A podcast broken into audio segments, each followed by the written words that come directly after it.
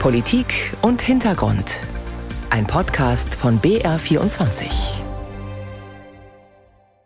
Mit Susanne Beetz am Mikrofon. Ich begrüße Sie zu knapp 30 Minuten mit politischen Hintergründen und Analysen. Die Staatsanwältin zeichnet hier das Bild einer massiven Verschwörung. Eine Gruppe, die Trumps Narrativ der gestohlenen Wahl verbreitet. Die Aussage, all diese Menschen haben koordiniert versucht, das Wahlergebnis zu manipulieren. Trump hat einen Punkt, wenn er sagt, das sieht nach einem politischen Verfahren aus. Während er in den Umfragen zulegt, wollen seine Gegner ihn aus dem Weg haben. Sie befürchten, dass sie ihn an der Wahlurne nicht schlagen können. Deshalb wollen sie ihn lieber für bis zu 400 Jahre ins Gefängnis sperren. Das sagen Temidayo Aganga Williams, Top-Anwalt und ehemaliger Senior-Ermittler im Sonderausschuss des US-Repräsentantenhauses, der den Angriff auf das Kapitol am 6. Januar 2021 untersuchte, und Garrett Ventry, Berater der Republikaner. Es sind zwei komplett unterschiedliche Betrachtungen der Anklage Donald Trumps im US-Bundesstaat Georgia.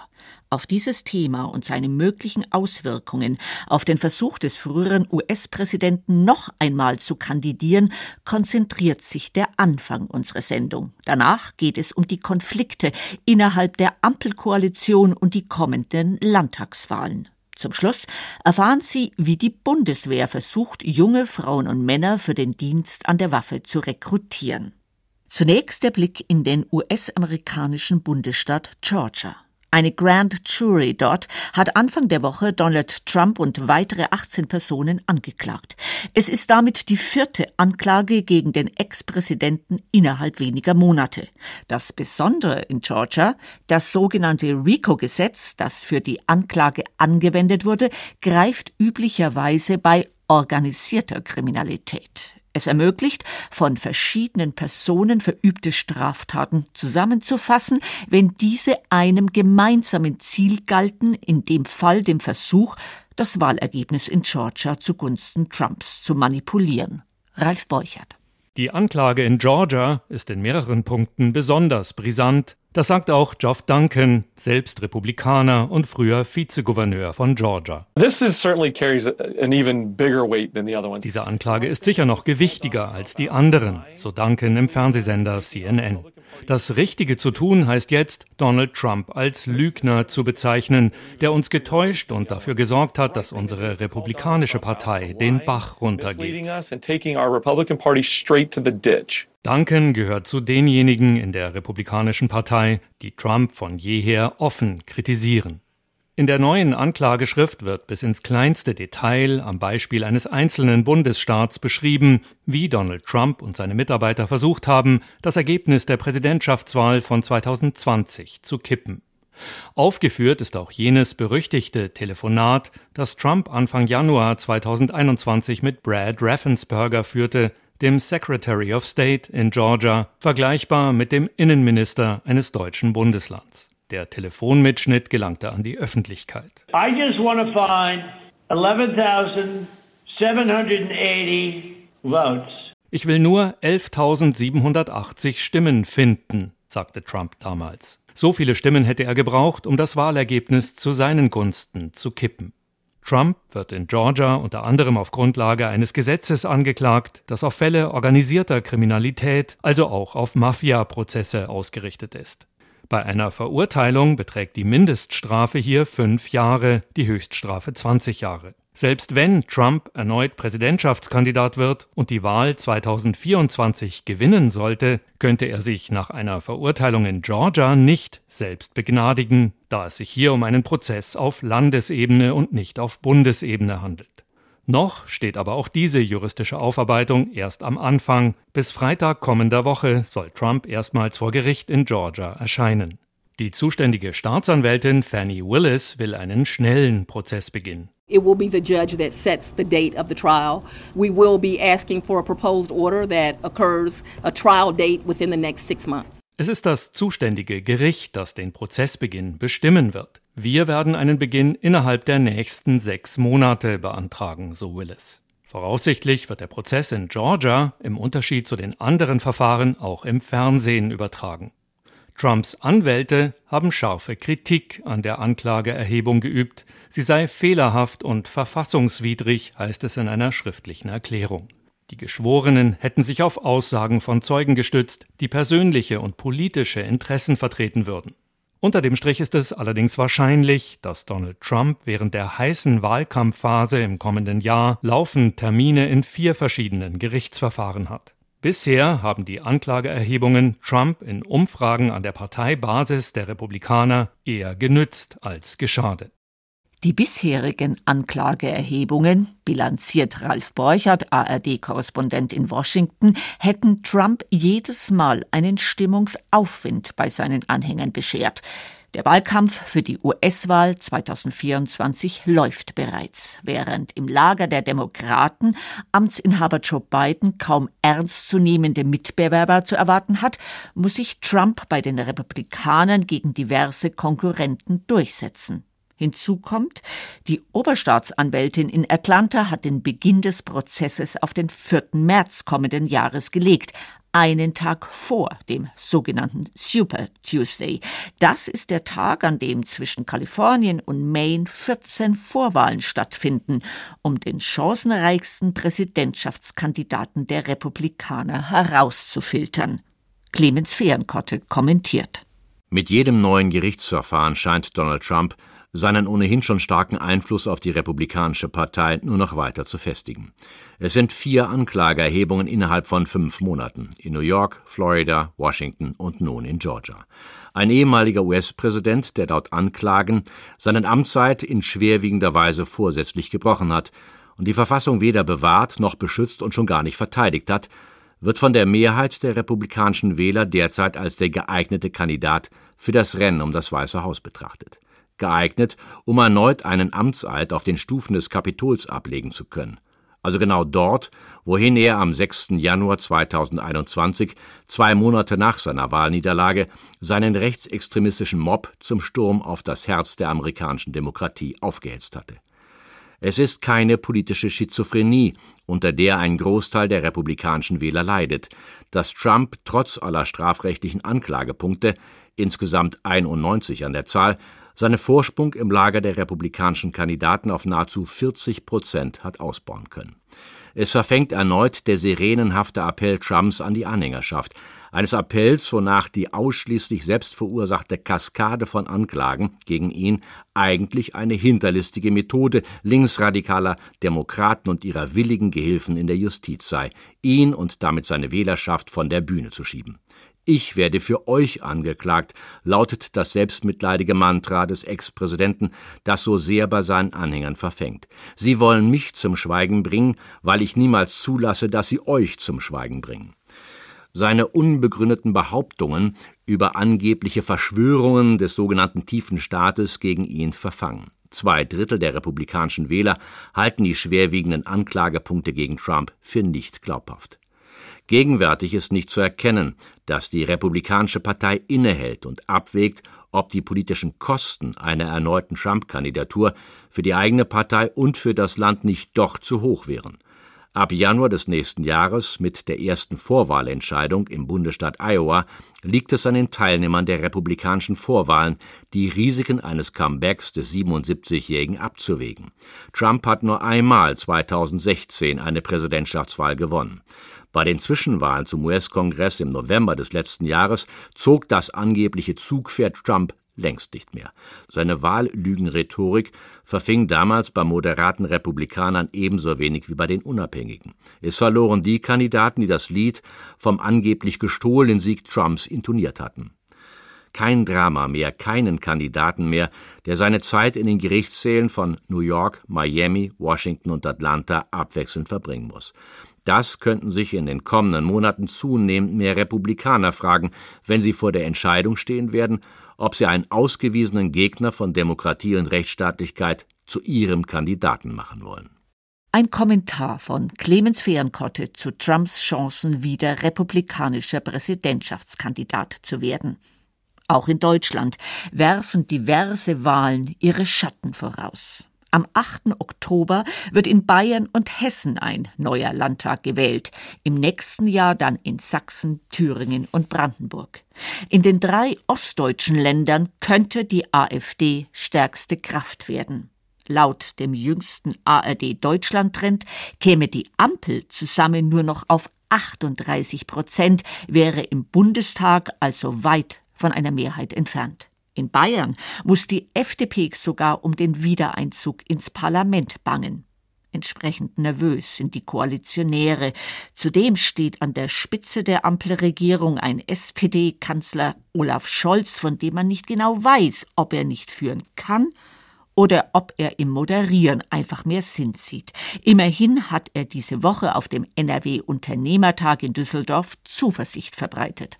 Wir beschließen noch in diesem Monat ein Wachstumschancengesetz. Damit bauen wir Bürokratie ab und fördern Investitionen, ganz besonders in Forschung und Entwicklung und in klimafreundliche Produktion. Vor allem aber entlasten wir Unternehmen auf breiter Front. Dazu werden wir zeitlich befristet deutlich bessere Abschreibungsbedingungen schaffen. Das sorgt unmittelbar für höhere Liquidität in Ihren Unternehmen und sendet das Signal, die richtige Zeit zu investieren ist jetzt. Die grüne Familienministerin Lisa Paus aber blockiert im Kabinett dieses Wachstumschancengesetz, das Finanzminister Christian Lindner FDP schnell auf den Weg bringen wollte, um die schwächelnde Wirtschaft zu unterstützen und an dessen Ausarbeitung auch das grün geführte Wirtschaftsministerium beteiligt war. So gewinnt man fast den Eindruck, die Ampelkoalitionäre betätigten sich gerade als Wahlhelfer der AfD. Über den Zustand der Ampelregierung zur Halbzeit spreche ich mit Ingo Lierheimer, Leiter Politik und Hintergrund beim Bayerischen Rundfunk. Was denkst du denn, Ingo? Warum leisten sich die Koalitionäre kurz vor den beiden wichtigen Landtagswahlen in Bayern und Hessen solch eigenwillige Manöver? Also ich glaube, sie leisten sich nicht freiwillig. Es ist vor allem Ausdruck der Stimmungslage. Das Verhältnis ist angespannt insbesondere zwischen Grünen und FDP, aber auch zwischen Grünen und SPD darf man nicht außer Acht lassen. Die Grünen mussten viele Kompromisse schlucken in den fast zwei Jahren der Ampelkoalition vom Klimaschutz, Asylpolitik, Rüstungsexporte, um dann nur so ein paar Punkte zu nennen. Jetzt steht ein Wachstumschancengesetz im Raum, das erstmal von Finanzminister Lindner kommt, auch wenn da der grüne Wirtschaftsminister Habeck natürlich genauso mit im Spiel war. Da können wir gleich vielleicht noch drauf zu sprechen kommen. Und zugleich ist das zentrale Projekt der Grünen, nämlich die Kindergrundsicherung, noch auf der Kippe. Und vor diesem Hintergrund ist, glaube ich, dieses Nein zu verstehen, das Lisa Paus formuliert hat und wofür sie Unterstützung bekommt in der Fraktion wie auch in der Partei. Und das zeigt, glaube ich, die Stimmungslage jetzt bei den Grünen. Das Signal nach außen ist natürlich verheerend aus meiner Sicht. Es ist die erste Gelegenheit gewesen nach der Sommerpause, wo alle Ampelkoalitionäre gesagt haben, da muss es besser werden, das Erscheinungsbild muss ein anderes werden, wir dürfen nicht mehr als die Streithansel auftreten und diese erste Gelegenheit lässt man verstreichen, das Bild wird nochmal vertieft und es wirft auch Fragen auf, denn zum Beispiel, wer bestimmt bei den Grünen überhaupt die Linie? Ich habe ja gerade schon erwähnt, Robert Habeck hat sich für das Wachstumschancengesetz ausgesprochen, das heißt, das Nein richtet sich auch klar gegen ihn, von vielen in der Partei wird er als zu kompromissbereit angesehen. Und die andere Frage ist, wo steht denn eigentlich der Kanzler? Wieso lässt er so eine Zuspitzung überhaupt zu? Zum ja. Kanzler kommen wir vielleicht später noch, aber du deutest ja an, dass sich wieder die Lager pragmatische Grüne und eher linke Grüne, dass sich dieses Lager wieder bildet und vielleicht sogar noch stärker herausschält, als wir es ja in den letzten Jahren erlebt haben. Ja, das ähm, scheint nach zwei Jahren Koalition und vielen Diskussionen, gerade zwischen Grünen und der FDP, der Fall zu sein, dass man einfach aus Sicht des linken grünen Lagers viel hat hinnehmen müssen und man jetzt einfach nicht mehr bereit ist dazu. Und das ist jetzt vielleicht der Zeitpunkt gewesen und man merkt es ja an der Unterstützung für Lisa Paus aus Fraktion und Partei, dass man sagt, ja, es ist gut, wenn man da auch mal ein Stoppschild setzt und sagt, nee, so nicht, so wollen wir nicht weiter in der Koalition arbeiten. Gleichzeitig aber sieht es für die Grünen speziell in Ostdeutschland eigentlich desaströs aus. In Thüringen, ebenso wie in Sachsen und Brandenburg, wird nächstes Jahr gewählt. Es gibt Zahlen, die darauf hinweisen, dass die Grünen vielleicht überhaupt nicht mehr in den Thüringer Landtag kämen. Jetzt gleichzeitig sind hochrangige grüne Politiker sozusagen auf einer Goodwill-Tour durch Ostdeutschland unterwegs. Wie erklärst du dir denn überhaupt den heftigen Absturz der Partei in der Gunst der Wähler und Wählerinnen. An dem einen schiefgelaufenen sogenannten Heizungsgesetz allein kann es ja wohl nicht liegen. Absturz ist vielleicht eine Definitionssache auch. Ähm, wenn man die Umfragen, und die sind ja die einzige Währung dafür, mhm. nimmt, dann waren sie vor einem Jahr tatsächlich bei 23 Prozent. Heute sind sie bei Infratest DIMA bei 14 Prozent, die Zahlen von dieser Woche. Wenn man aber auf die Bundestagswahl schaut, dann haben sie dort 14,8 Prozent bekommen. Also das heißt, sie sind die einzige Partei in der Koalition, die ihr Wahlergebnis von 2021 zumindest ungefähr halten konnten. SPD und FDP sind da deutlich dahinter. Aber trotzdem ist es natürlich ein Absturz, wenn man, wenn man die Vergleichswerte von vor einem Jahr nimmt. Und das liegt zum einen sicherlich daran, dass sie eben, wie schon erwähnt, viele Kompromisse hinnehmen mussten. Das hat auch damit zu tun, dass mit dem Krieg Russlands natürlich auch eine 180-Grad-Wende sicherheits- und verteidigungspolitischer Natur hingelegt werden musste. Nicht einfach gerade für die Grüne Partei. Das kann auf die Sicht sicherlich Anhänger kosten. Aber Du hast das Heizungsgesetz angesprochen und ich glaube, das ist nicht zu unterschätzen in der, in der politischen Wirkung, weil das ist ja eine Mischung aus handwerklichen Fehlern, einer medialen Kampagne und letztlich auch einem meines Erachtens grenzwertigen Verhalten auch der Opposition. Die handwerklichen Fehler sind benannt. Äh, Robert Habeck und die Grünen haben nichts gegen die frühe Veröffentlichung, die nicht so gewollt war, ausrichten können kommunikativ. Die mediale Kampagne wurde von der Bildzeitung angeführt. Wochenlang war dort auf der Titelseite von Habecks Heizhammer zu lesen und die Opposition, insbesondere die Union, hat es dankbar aufgegriffen und überhöht. Mir fällt nur in Erinnerung ein, dass der Thüringer CDU-Chef Mario Vogt Habeck Stasi-Methoden vorgeworfen hat. Also das sind Sachen, die den, den Inhalt nicht mehr treffen.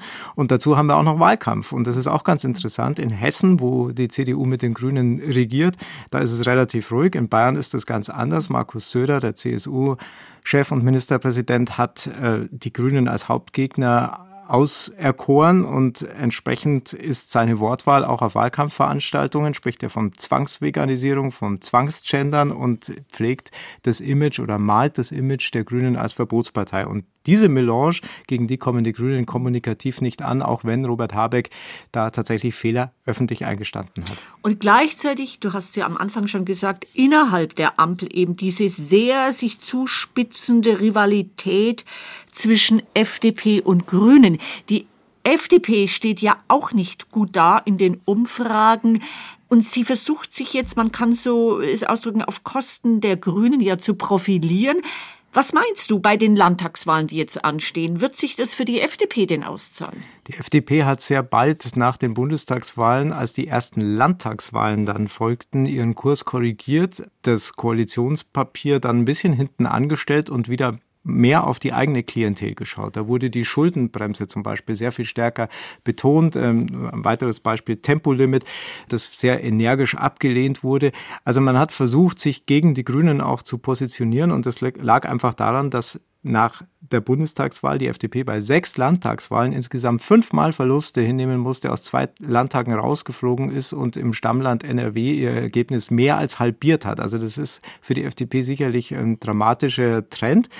Und es ist aber nicht wirklich zu erkennen, dass dieser Trend beendet werden könnte mit den Landtagswahlen im Oktober in Hessen und in Bayern. Also in Hessen sind sie zwar stabil bei sieben Prozent, das sind sie aber schon lange.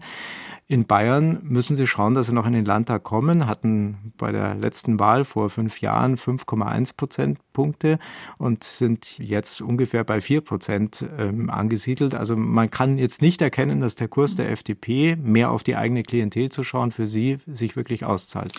Ingo, wir haben ja jetzt viel über Atmosphärisches gesprochen, Konflikte, Stimmungslagen und die Währung sind Umfragen. Das ist ja alles sehr, naja, luftig.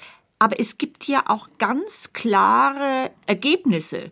Und da hat doch die Ampel trotz aller Querelen einiges inhaltlich in die Waagschale zu werfen, oder? Ja, die Querelen stehen im Vordergrund in der öffentlichen Wahrnehmung und auch in der veröffentlichten Wahrnehmung. Tatsächlich, wenn man mal auf das schaut, was in knapp zwei Jahren passiert ist, dann ist es schon einiges. Ähm, wir haben zum Beispiel ein Einwanderungsgesetz, das seit Jahren auch von der Wirtschaft sehr stark gefordert wurde und nach wie vor wird, dass einfach mehr Fachkräfte ins Land kommen, die benötigt werden. Der Mindestlohn ist umgesetzt worden, eine SPD-Forderung, die Kindergrundsicherung soll folgen. Aber vielleicht noch viel wichtiger, glaube ich, dass der Ausbau der erneuerbaren Energien, der für die Gesellschaft unerlässlich ist im Kampf gegen die Klimaerwärmung, auf die Schiene gebracht worden ist und auch die Energieabhängigkeit von Russland, die nicht im Koalitionsvertrag stehen konnte, weil der Krieg noch nicht begonnen hatte, ähm, beendet wurde und die Lichter sind über den Winter nicht ausgegangen in Deutschland und wir sind jetzt auch seit über einem Vierteljahr ohne Atom, äh, ohne deutschen Atomstrom und auch das hat sich nicht negativ ausgewirkt. Also und das Ganze, vielleicht ist auch noch zu erwähnen, vor dem Hintergrund eines Krieges, den keiner so vorhergesagt hat und der zum kompletten Umdenken sicherheits- und verteidigungspolitischer Natur geführt hat. Zum Schluss die SPD. Bei dieser Partei, und das ist ja wirklich erstaunlich, geht es schon seit geraumer Zeit ausgesprochen friedlich zu? Was meinst du, trotz oder weil SPD-Kanzler Olaf Scholz die Regierung nicht führt, wie ihm von der Opposition vorgeworfen wird? Das ist richtig. Er ist extrem passiv oder er gibt ein sehr passives Bild ab, muss man ja sagen. Er hat ja den Satz geprägt, wer Führung bestellt, der bekommt sie. Den Eindruck hat man nun wirklich nicht. Er lässt sehr viel Streit zu. Vieles, glaube ich, auch aus taktischer Sicht, dass er die FDP gewähren lässt, wenn er für die nächste Bundestagswahl nochmal auf eine Ampelkoalition blicken möchte, dann muss er schauen, dass die FDP politisch am Leben bleibt. Aber es ist natürlich auch deswegen ruhig in der SPD, weil zum einen ähm, zwei Vorsitzende sich durchaus ja, profiliert haben mit Lars Klingbeil und Saskia Esken, die wirken in die Partei hinein. Olaf Scholz ist auch alternativlos, er ist unangreifbar. Ich glaube, dass viele in der SPD noch heute beeindruckt sind, dass sie den Kanzler stellen.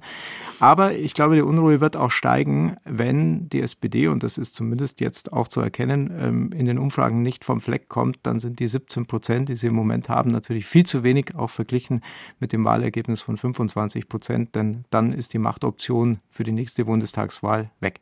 Und natürlich auch mit Hinblick auf den 8. Oktober in Hessen, die Bundesinnenministerin Faeser möchte ja Ministerpräsidentin werden. Wieder nach 25 Jahren in Hessen eine SPD-geführte Regierung stellen. Wie sind die Chancen? Ja, sie versucht dies auch mit ihrem Amt gerade zu verknüpfen und macht viele Vorschläge jetzt auch, die äh, meines Erachtens erkennbar jetzt dem Wahlkampf geschuldet sind. Vorschläge sicherheitspolitischer Natur durch ihr Amt als Innenministerin begründet, die aber zum Teil etwas unrealistisch daherkommen. Wenn ich nur als Beispiel nehme, dass sie vorgeschlagen hat, ähm, gegen die Clan-Kriminalität insofern vorzugehen, dass man sozusagen Clan-Mitglieder abschiebt, obwohl die sich persönlich gar nicht zu Schulden kommen lassen. Das wird nicht umsetzbar sein. Also insofern wird es spannend sein zu sehen, vor allem was nach der Wahl passiert. Denn sie hat ja schon angekündigt, dass sie ihr Amt in Berlin dann weiterführen möchte, wenn sie es nicht schafft, letztlich in Hessen, in Wiesbaden an die Regierung zu kommen meint Ingo Lierheimer, Leiter Politik und Hintergrund beim Bayerischen Rundfunk.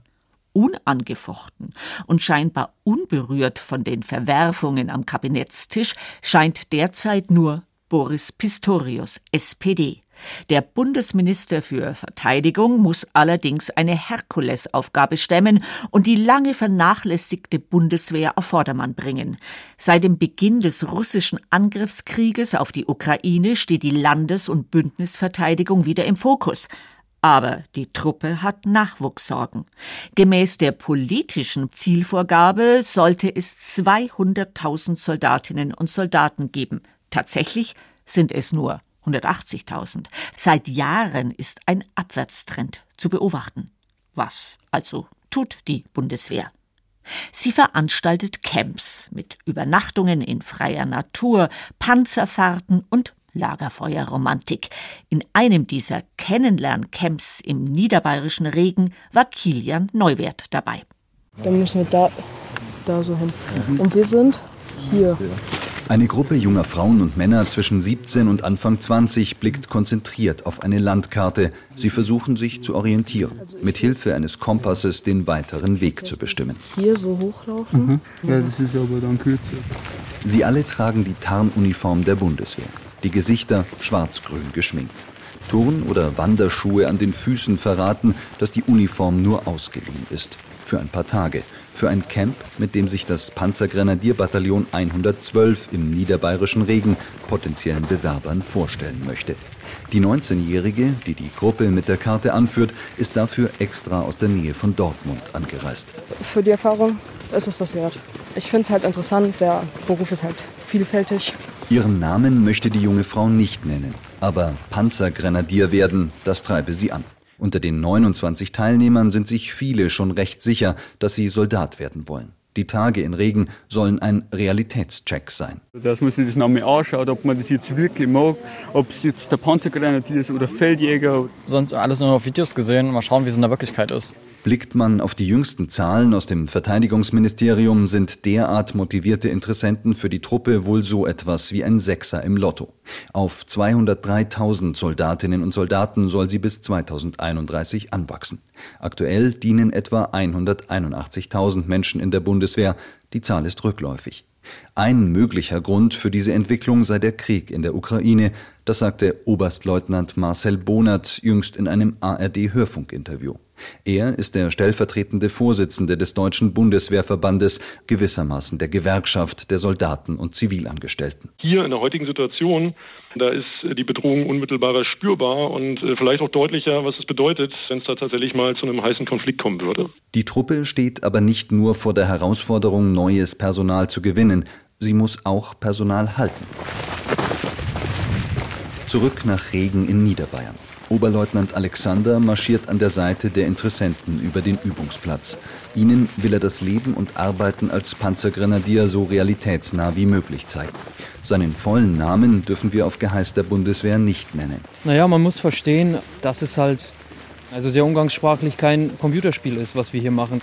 Es sind scharfe Waffen. Wir müssen uns bewusst sein, dass wir diese im Notfall auch gegen andere Personen einsetzen müssen.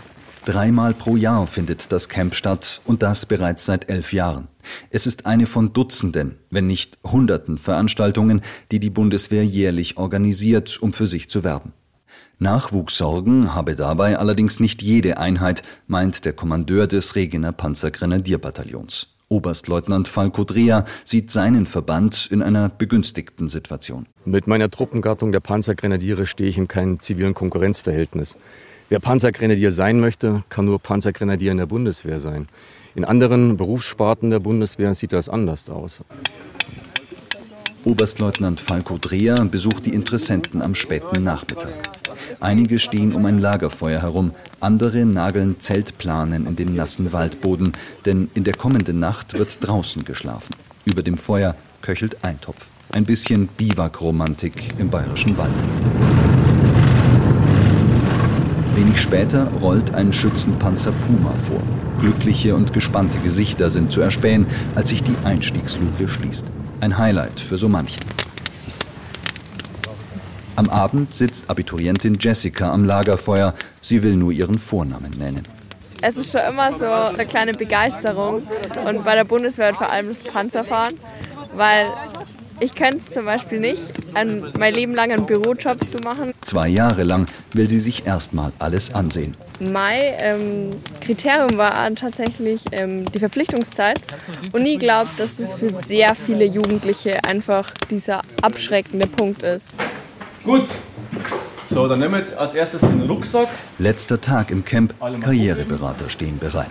Nach der kurzen Biwaknacht draußen sitzen die Teilnehmer in Zivilkleidung in einem Unterrichtssaal in der Kaserne.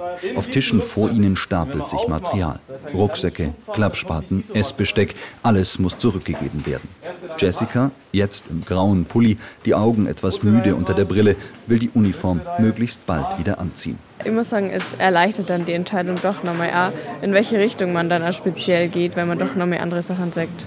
Insgesamt haben sich zehn der 29 Teilnehmer für eine Laufbahn bei der Bundeswehr beworben, teilen die Verantwortlichen des Camps im Nachgang mit. 17 hätten Interesse an weiterer Beratung. Mit Kilian Neuwerts Reportage über die Rekrutierung neuer Soldatinnen und Soldaten für die Bundeswehr endet Politik und Hintergrund. Mehr zum Thema Umbau der Bundeswehr von Kilian Neuwert finden Sie als Podcast in der ARD Audiothek. Am Mikrofon verabschiedet sich jetzt Susanne Beetz.